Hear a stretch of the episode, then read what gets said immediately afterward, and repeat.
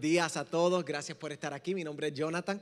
Soy uno de los pastores de, esta casa. Soy también el pastor de los jóvenes y estoy eh, muy contento, muy feliz de que están aquí reunidos. Pudieran haber escogido cualquier lugar, sea eh, la cama, sea otra iglesia, pero decidieron estar aquí. Así que de verdad, muchas gracias por estar en este lugar. Vamos a, a orar y comenzamos. Señor, te damos gracias por esta mañana, te damos gracias eh, por tu amor, por tu misericordia siempre sobre nosotros. Te damos gracias por eh, permitirnos, Señor, tener la libertad de adorarte, de alabarte, de entrar en tu presencia, eh, de tener momentos eh, íntimos y especiales contigo.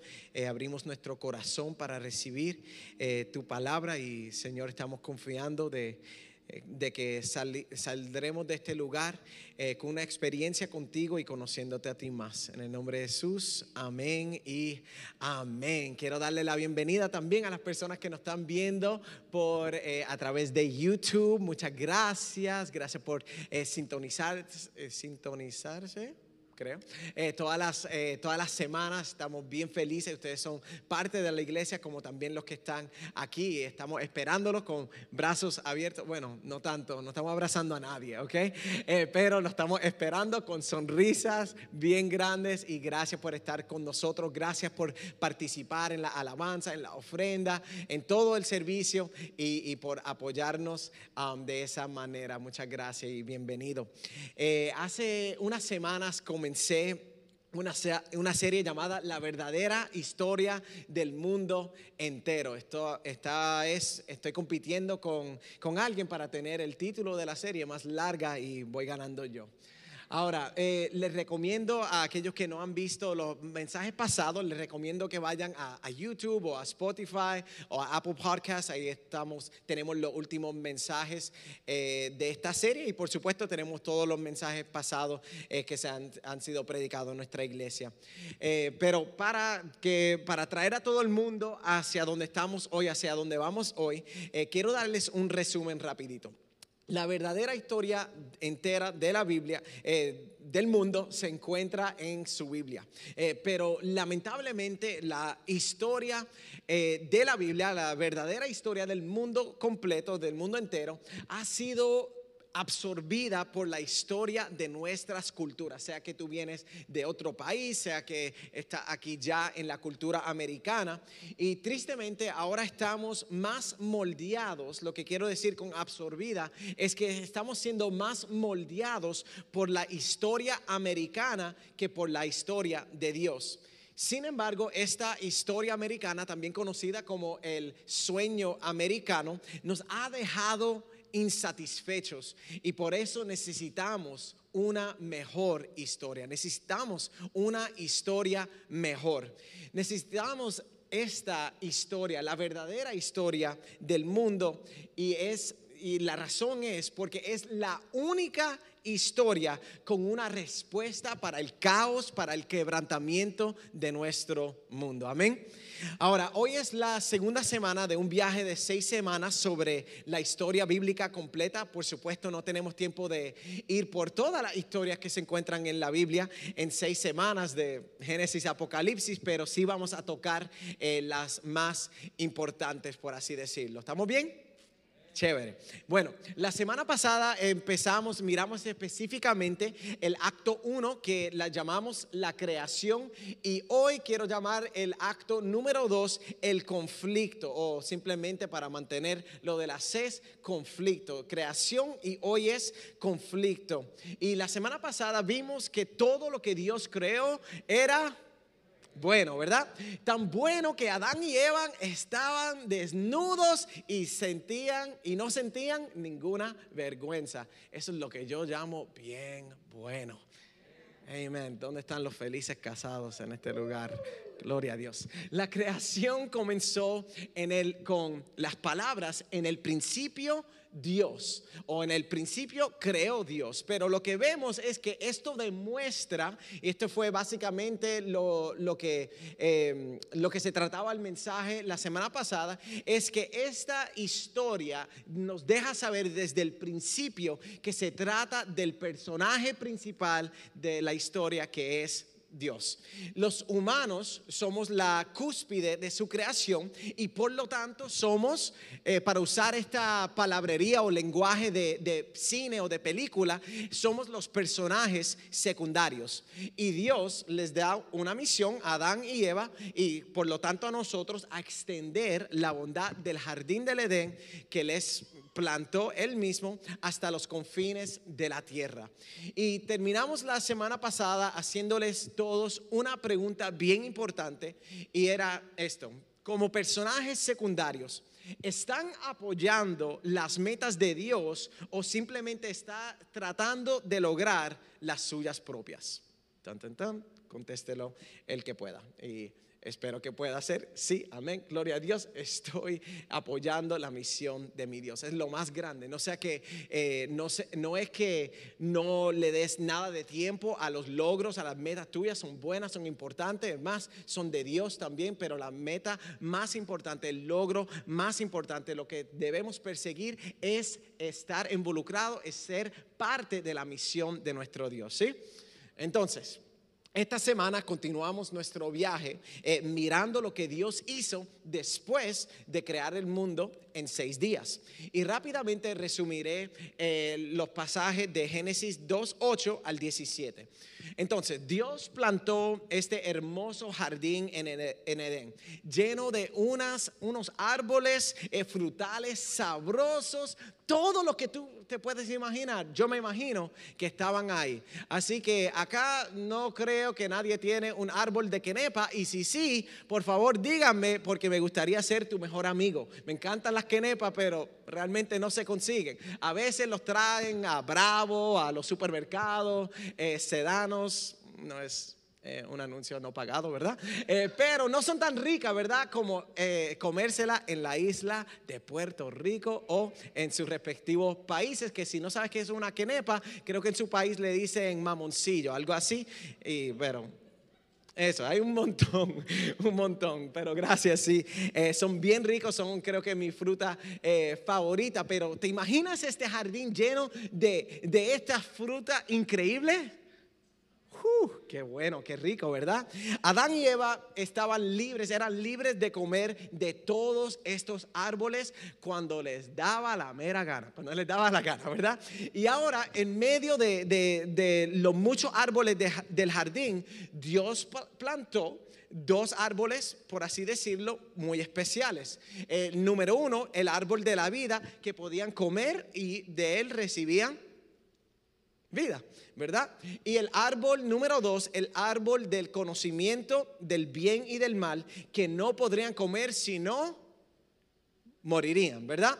Entonces tenemos un árbol de vida y un árbol por falta de, para ponerlo así, un árbol que los iba a llevar a la muerte si comían de él. Entonces, Tal vez se están preguntando, pero ¿por qué Dios puso ese segundo árbol? ¿Por qué darles esa tentación, darles esa oportunidad? Y creo que hay un montón de razones por las cuales las personas creen y han comentado, pero esta es mi opinión, lo que yo creo, lo que he visto a través de la Biblia, es que este árbol número dos sirvió como un símbolo de la autoridad que Dios tenía sobre el hombre. Fue la manera que, que Dios le estaba preguntando a la humanidad con constantemente, confían en que soy la autoridad buena y digno de confianza. Confían en mí que yo voy a ser siempre un Dios bueno. Así, eh, ¿Cómo? Demostrándolo como. Haciendo lo que yo les digo. Es como eh, ese árbol, eso es lo que yo pienso que significa. También la confianza, lo que vemos en toda relación es que la base de toda relación es la confianza, la confianza. Dios estaba de cierta forma probando, viendo la confianza, cuánto los humanos, cuánto nosotros íbamos a confiar en Él. Porque sin confianza no se puede tener una buena relación. Y esa confianza entre Dios y el hombre eh, se iba a demostrar al creer y hacer todo lo que Dios le dijera que hicieran y no hacer todo lo que Él les pedía que no le que no hicieran. Y entonces nosotros también eh, debemos hacer lo que Dios nos ha pedido que nosotros hagamos, ¿sí? Amén. Eh, aun cuando no tenga sentido para nosotros, ¿cuántos de ustedes, si son honestos, alguna vez tú has visto algo tal vez en la palabra y como que it didn't make sense to you? Just didn't make sense logically in your head. Anybody? Any honest people? Ok, good. Eh, y entonces, aun cuando no tenga sentido para nosotros, tenemos que hacer lo que Dios eh, dice. ¿Cuántos creen que Dios sabe un poquito más que tú y que yo? Amén, ¿verdad? Bastante. Y aún debemos respetar y obedecer a Dios cuando no entendamos por qué Él nos está dando cierto mandamiento. Entonces necesitamos confirmar, eh, en que, perdón, confiar en que Él siempre quiere lo mejor para nosotros. Dios quiere que nosotros confiemos que Él quiere siempre lo mejor para nosotros. Y Dios en cada mandato, en cada cosa, en cada, eh, eh, perdón, solamente tengo mandato en la cabeza, pero en cada orden, en cada cosa que Dios nos pide, Dios está buscando siempre nuestra protección y no nuestra restricción. Muchas veces vemos los, eh, las cosas que Dios nos pide y lo vemos como que, wow, como que me tiene las puertas cerradas, como que no le gusta que parece que no le gusta que yo disfrute, pero no, es por tu protección, no por tu restricción. Además, Dios, eh, la razón eh, eh, bastante grande que las personas hablan sobre este árbol número dos es que Dios no quería robots, Él nos dio el libre albedrío y quería darnos la libertad por nuestra propia cuenta de elegir seguirlo o no. Entonces, lo que nos lleva a Génesis 3 del 1 al 3. ¿Están recibiendo algo hoy? Amén. Entonces, 3 del 1 al 3 de Génesis dice así, estoy leyendo de la nueva Biblia de las Américas. Ok, NBLA. La serpiente era más astuta que cualquiera de los animales del campo que el Señor había hecho. Y dijo a la mujer, ¿con qué Dios les ha dicho no comerán de ningún árbol del huerto? La mujer respondió a la serpiente, del fruto de los árboles del huerto podemos comer, pero del fruto del árbol que está en medio del huerto, Dios ha dicho, no comerán de él, ni lo tocarán para que no muera. Y lo que empezamos a ver aquí es que esta serpiente muy astuta comienza eh, con una pregunta como que para inquietar a Eva, implantar dudas adentro de ella. Y esta duda empezó a como que romper poco a poco la confianza que ya se había desarrollado entre ella y Dios. Y tristemente vemos que tuvo éxito en eso. Y su diálogo, el diálogo entre la serpiente y Eva continúan y está claro que ahora Eva ya no tiene un enfoque, ya no tiene un interés en uno de los árboles del medio, sino, perdón, no en los dos árboles del medio, no en el árbol que le daría vida, sino en el árbol que la dirigía hacia muerte. Quería el árbol prohibido. Y continuamos con el diálogo de Eva con la serpiente en Génesis 3 eh, del eh, capítulo 3 del 4 al 5 y dice así: Y la serpiente dijo a la mujer: Ciertamente no morirán, pues Dios sabe que el día que de él coman, se les abrirán los ojos y ustedes serán como Dios, conociendo el bien y el mal. Serás como Dios, conociendo el bien y el mal. Y Eva comenzó a cuestionar y a preguntarse si Dios le estaba ocultando algo. Ella comenzó a como que preguntarse qué tan bueno realmente es este Dios que quiere que yo me quede con los ojos cerrados eh, eh, comenzó a preguntarse, ¿por qué Dios no quiere que yo conozca el bien y el mal? ¿De qué Él me está restringiendo? Y esto también nos pasa a nosotros. ¿Cuántas veces te has preguntado o cuestionado, Dios, pero ¿por qué has permitido que yo esté en la situación en la que estoy? ¿Alguien se ha preguntado antes? Muchos, lo más seguro, se han hecho algunas de estas preguntas en un momento donde tal vez estabas pillado, no tenías plata, no tenías dinero. ¿Cuántos de ustedes tal vez pensaron, Dios realmente me va a proveer? Tal vez se encontraron en un momento donde eh, sintieron peligro aún por su propia vida y tal vez hemos preguntado, Señor, ¿realmente me vas a proteger? Para algunos jóvenes y pues, quién sabe, tal vez algunos viejitos han preguntado, Señor, ¿me casaré? alguna vez? ¿Será que mi matrimonio siempre está, estará mal? ¿Será que siempre voy a estar pobre y sin dinero? ¿Alguna vez será que mis hijos te conocerán?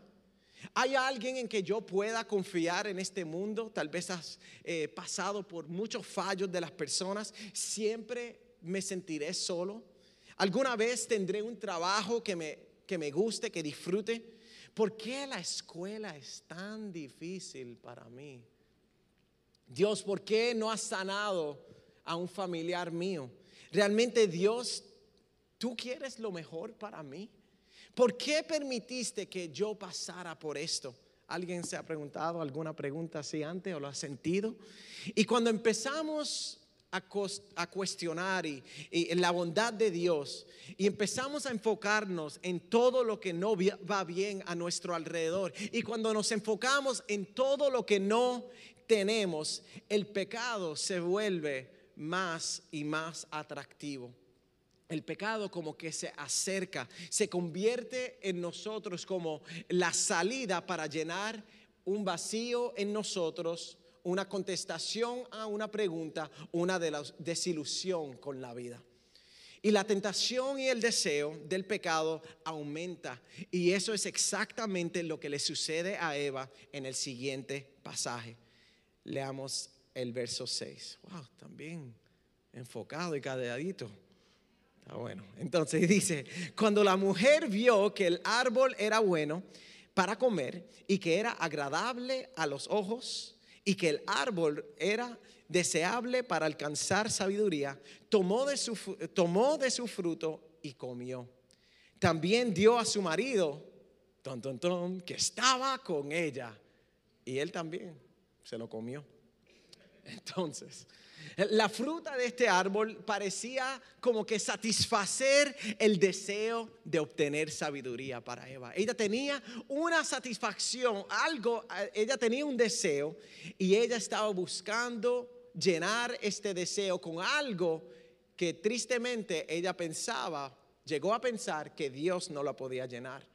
Y a veces nosotros creo que también creemos que nuestro Dios eh, eh, que, perdón, que a veces nuestros deseos no serán satisfechos eh, por Dios, sino fuera de Dios. Y entonces por eso es que empezamos a buscar en otros lugares fuera de Dios para llenar algo, un vacío, algo, una necesidad, un deseo adentro de nosotros. Y les digo que cuando cedemos al pecado es porque por un momento por lo menos no creemos que Dios tenga en mente lo mejor para nosotros. Y por eso buscamos nuestro placer en lugares como una relación romántica, en el dinero, en el hacer más dinero y más dinero, ser rico.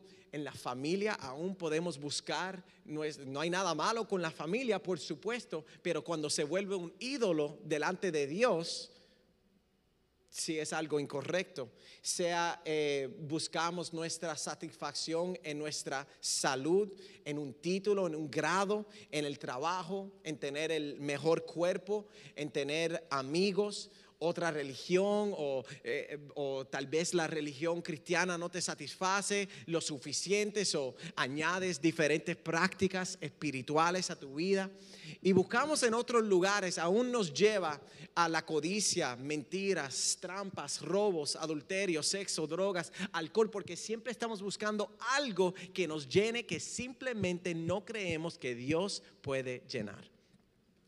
Y todas estas cosas finalmente nos dejan insatisfechos, porque solamente Dios nos da placeres para siempre. La referencia puede ir al Salmo 16, 11, no lo voy a poner en la pantalla, pero Salmo 16, 11 dice, In his right hand are pleasures forevermore. In, in his presence is fullness of joy. En la presencia de Dios hay plenitud de gozo. Plenitud. Solamente Dios tiene la abundancia y la plenitud que nosotros estamos buscando. Y ahora vemos el, vamos a ver el resultado de ceder al pecado en la vida de Adán y Eva. En Génesis 3, del 7 al 10, dice así, entonces fueron abiertos los ojos de ambos y conocieron que estaban desnudos y cosieron hojas de higuera y se hicieron delantales. Y oyeron al Señor Dios que se paseaba en el huerto al fresco del día. Entonces el hombre y su mujer se escondieron de la presencia del Señor del Señor Dios entre los árboles del huerto. Pero el Señor Dios llamó al hombre y le dijo, ¿dónde estás? Y él respondió, te oí en el huerto, tuve miedo porque estaba desnudo y me escondí. Todo lo que era bueno, de momento, en un instante, se destrozó, se cayó. Este fue el conflicto que sucedió. Y Adán y Eva pasaron de caminar desnudos y sin vergüenza con Dios a correr desnudos y avergonzados de Dios cubriéndose y escondiéndose de Él. Y pauso para preguntarles, ¿cómo es que tú te encuentras hoy? Si eres honesto contigo mismo, contigo misma, contigo misma, no, contigo mismo, si eres honesto contigo, ¿estás caminando con Dios o estás corriendo de Dios? Y les animo, les digo que no importa dónde tú estés, no importa dónde tú te encuentras o corriendo de Dios o caminando con Él, todavía hay espacio para que te acerques aún más, aún más. Dios te quiere cerca. Lo que se trata la relación de Él, de una relación de intimidad. Y la razón por la cual Eva y Adán y Eva se estaban cubriendo es porque en cierto sentido habían perdido su cobertura de Dios, lo que los hizo sentir vulnerables, y ahora tienen miedo de ser heridos porque estaban conscientes de cuán horrible era el mal. Ellos mismos acababan de ser heridos y también engañados.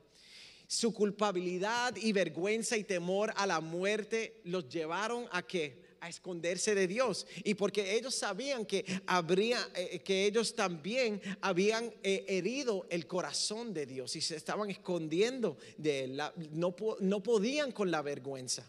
Y por primera vez experimentaron inseguridad y miedo. Por primera vez la vergüenza les impidió querer ser amados y plenamente conocidos. Y estas dos son las necesidades más grandes, o por lo menos unas de las necesidades más grandes de cada ser humano. Ser amado y ser plenamente conocido. Y no es así como a menudo nos sentimos delante de Dios, tan avergonzados con nuestro pecado que no sentimos, que no nos sentimos dignos ni de estar en su presencia, aún muchas veces nos lleva, nos aleja de la iglesia, nos aleja de un ministerio, nos aleja de, pasar tiempo en oración.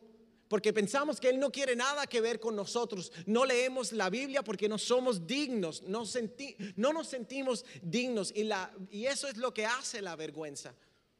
La vergüenza nos aleja de Dios. Y eso es exactamente lo que está sucediendo en la vida de Adán y Eva. Pero yo creo firmemente que Dios los trajo a cada uno de ustedes para que pueda ser vulnerable, abierto y honesto con Dios hoy. Abierto con todas las partes más oscuras de tu vida para que puedas entrar en la intimidad que Él desea tener contigo. Lo, lo irónico de Dios, ¿sabes qué es? Es que Él quiere tu pecado. Él quiere tu maldad. Él quiere tu vergüenza no para menospreciarte ni avergonzarte, sino para sanarte, liberarte, rescatarte y salvarte. Esa es la bondad de nuestro Dios. Él siempre está ahí para animarte como nadie jamás lo podrá hacer. Y Él se lo podrá hacer. Y Él se ha acercado a ti. Y te animo que hoy, hoy, no pases de hoy sin acercarte a Dios. Y mientras continuamos esta historia, las cosas siguen yendo eh, cuesta abajo desde aquí. Voy a resumir lo que pasa en el resto del capítulo 3 rapidito. Adán y Eva, en vez de asumir la responsabilidad de sus acciones, comienzan a culparse el uno al otro y, y aún acusar a incluso a Dios. aunque fueron hechos a la imagen de Dios, comienzan a reflejar la imagen del acusador.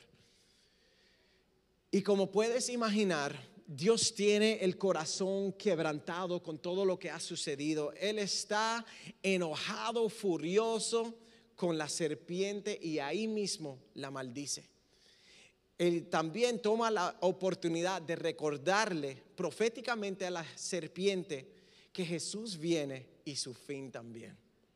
Pero aunque Dios maldice a la serpiente, nunca maldice a la humanidad. Qué lindo es nuestro Dios, ¿verdad? Que aun cuando merecemos la maldición, aun cuando les había dicho se morirán, no murieron, no fueron maldecidos, sino que, pero sí, Dios sí les trajo juicio.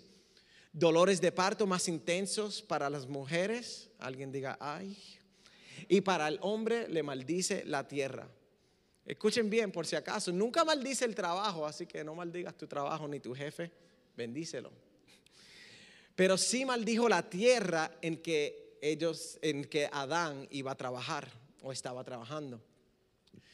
Y no sé de ustedes, pero esto es bastante pesado, ¿verdad? No es el, mensaje animador y gozoso de domingo. Pero es la verdad.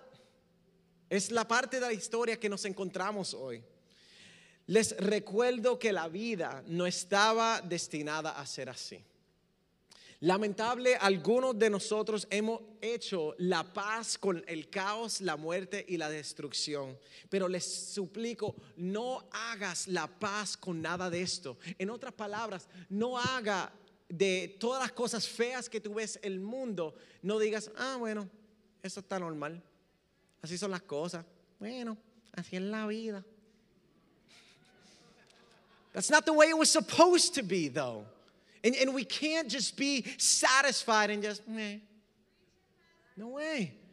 Y, les suplico, de verdad, no hagan la paz con nada esto. Siempre debería haber como que un horror en nuestro corazón cuando experimentamos las cosas feas en nuestro mundo. Debería causarnos el, un dolor por lo menos parecidos como le, como le causa dolor al corazón de Dios. Se suponía, mujeres, que el parto no debería ser tan doloroso. Se suponía, hombre, que nuestro trabajo fuera más fructífero todavía. Se suponía que la gente no debía morir. Se suponía que íbamos a vivir para siempre. La caída fue una caída desde un nivel de grandeza y de perfección donde existía la abundancia de vida, donde existía placer absoluto, donde había amor, gozo, paz en Dios en su creación, donde el hombre y la mujer podían caminar desnudos y sin vergüenza, donde podían jugar con todos los animales que querían sin tenerle miedo, donde podían probar todas las frutas que ellos querían cuando querían. ¿Y por qué les recalco esto?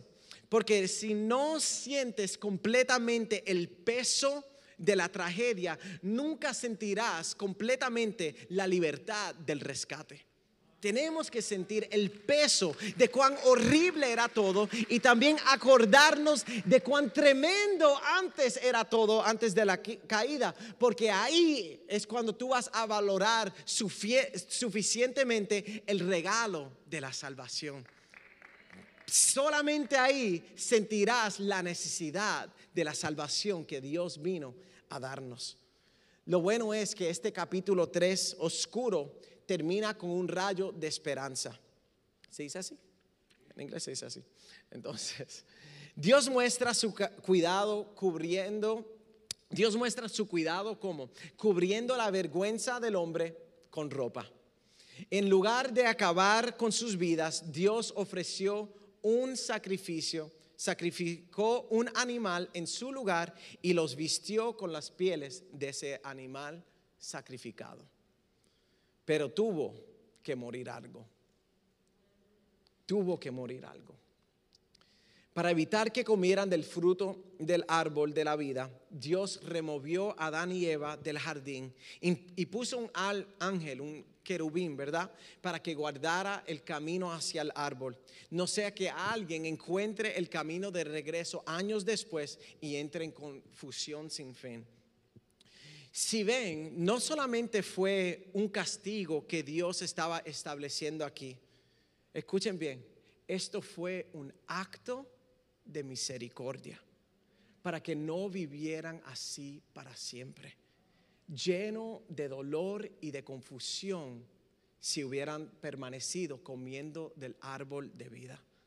Dios no quería que la humanidad viviera para siempre en este estado caído, en este estado pecaminoso y quebrantado, separado de Él para siempre y por eso puso un fin a sus vidas, puso unos años donde ya iba a terminar la vida de los humanos, porque Él no quería permanecer separado de nosotros sino se quería acercar a nosotros y quería estar con nosotros pero no en el estado de pecado, sino como era antes.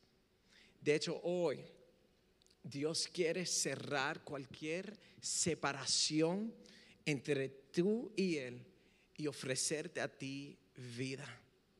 Vida.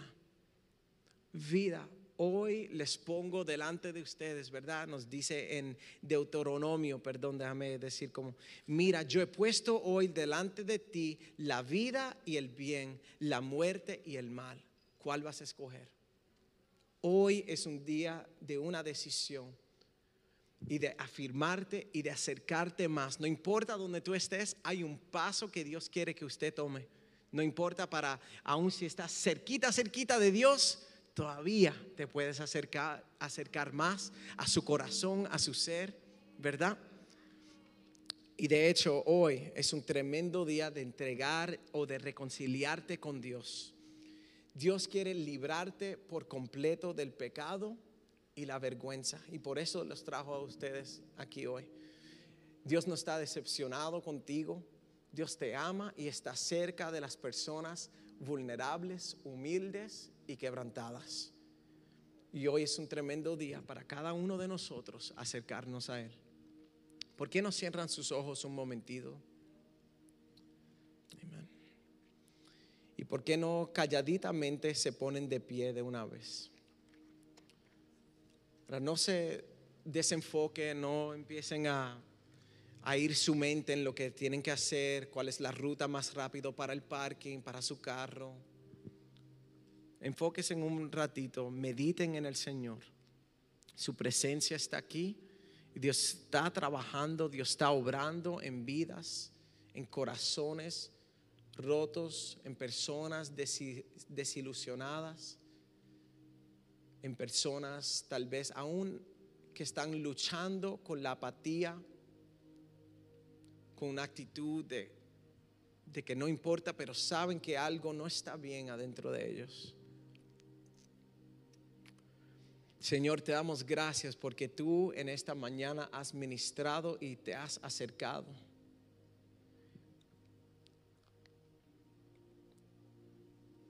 Sigue moviéndote así como te movías sobre la faz de las aguas en el principio, Señor. Así mismo, sobre nuestros corazones, Señor.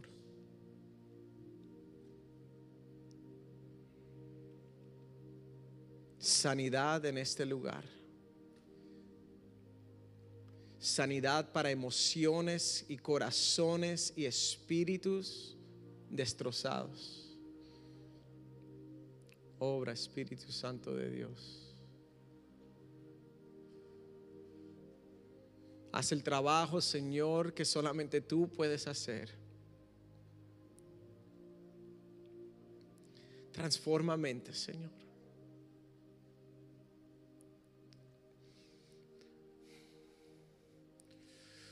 Todo pensamiento contrario al tuyo se va en el nombre de Jesús. Aleluya, aleluya. Siento el Espíritu de Dios en este lugar. No pierdas estos momentos, estos momentos íntimos que Dios crea para ti y para Él. Únicos, especiales.